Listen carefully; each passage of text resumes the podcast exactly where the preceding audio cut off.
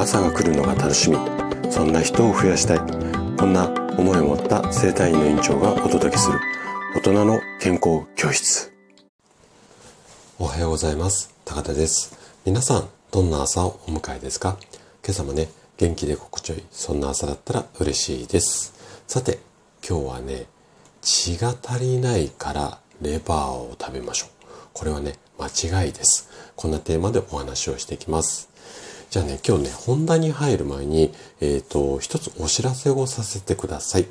えっ、ー、と、先日もね、あのー、お話をさせていただいたんですが、私の、え4冊目となる Kindle 本、こちらが、えっ、と、先週発売されたんですが、無料のダウンロードっていうのが、えっ、と、今日のね、夕方まで、あの、無料でダウンロードできるっていうキャンペーンやってたんですけども、その締め切りがね、いよいよ今日の夕方で終わってしまいます。で、Kindle の Unlimited にご加入の方はいつでも無料でダウンロードできるんですが、 Unlimited じゃない方は今日の夕方以降になってしまうとちょっとお金がかかってしまいますのでぜひねまだダウンロードしてないよっていう方は、えっ、と今日の夕方までにダウンロードいただけると嬉しいです。で概要欄にねあの Amazon のリンクも貼っておきますのでそちらから、えっ、と内容を見ていただいて。であのね本当に皆さんにいっぱいダウンロードしていただいてすごくありがとうございます。そしてね嬉しいことに、えっ、と、今収録撮ってるのが30日の月曜日なんで、31日のね、今日の火曜日になると、もしかしたら順位ちょっと変わってるかもしれないんですが、今ね、2つの部門で Amazon の売れすぎ、売れ筋ランキングの1位を獲得しております。家庭医学健康っていう分野で、まず1位いただいてるのと、あと、美容ダイエット。この2つのカテゴリーでね、今、あの、売れ筋ランキングで1位。あとはね、全体的なランキングでも、えっ、ー、と、最近発売された本の中で17位だったかな？うん。っていう感じで、皆さんに本当にね、ご好評いただいております。うん。ありがとうございます。で、ぜひね、今日の夕方までだったら、どなたでも、えー、無料でダウンロードでできますので、ぜひぜひ、あの、興味ある方は、えー、無料で、えー、っと、読んでみてください。はい。じゃあね、ちょっとね、今日紹介が、あの、自分の宣伝が長くなっちゃったんですが、えっと、お話進めていきますね。で、例えばね、健康診断で貧血気味って言われたから、レバーを食べるようにしています。で、この考え方っていうのは、特に問題はないですし、むしろ素晴らしいことだと思います。でもね、その後にこんな言葉が続いていたらどうでしょう。レバーをしっかり食べているんですが、症状がなかなか改善しません。うん。じゃあね、なんで貧血気味とか、まあ、血が足りないっていう人がレバーを食べても改善しないのか。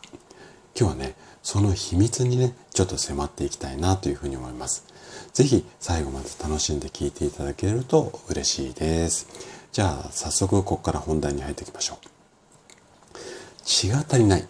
いわゆる貧血によくある。まあ症状っていうかこういう貧血気味で悩んでいる方はこんな症状に悩んでいる方が多いんですね。例えばすぐにめまいがしてしまうだとかいつもフラフラする。で毎日のように立ちくらみがあるみたいな感じですね。でこういった方っていうのは医学的に見ると血が足りない状態っていうふうにされます。で血が足りない方っていうのは今お話ししためまいだとかフラフラ以外にもこんなね悩みがあったりします。例えば肌が乾燥しやすいですよとかあと髪がねパサついて抜けやすいだとかあとは眠りが浅いみたいなこんないろんな不調が発生しやすくなってしまうんですよね。でこんなお悩みとか、えー、症状を改善するための対策として血が足りないんだったらレバーでしょってなるわけなんですが実はねこんなリスクもあります。例えばレバーとかうなぎなんかは確かに血を増やす効果っていうのはありますただこういった食べ物はいわゆる動物性の食べ物になるので胃腸のねこう大きな負担になってしまうことがあるんですよなのでレバーを一生懸命こう体のためにと思って頑張って食べたのにこう胃腸の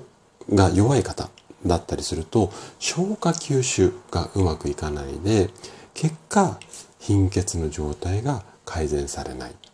こんなねケースっていうのはね意外とね多いです。意外とっていうか非常に多いです。じゃあね胃腸に負担をかけずに血を増やすためにはどうすればいいのか。これはまずは植物性。先ほどお話ししたレバーとかうなぎっていうのは動物性ですね。でそれとは別に植物性の食べ物で血を作ってくれるものっていうのがあります。こういったものを積極的に取るようにするといいと思います。じゃあ植物性で血作るのって何っていうと一番ね手軽で安くておすすめなのが黒ごまです。でこの黒ごまご飯にかけても味噌汁に加えても和食ならば比較的何にでも合いますよね。でどんなものにもこうごまをかけてしっかりと噛んで食べるようにしましょ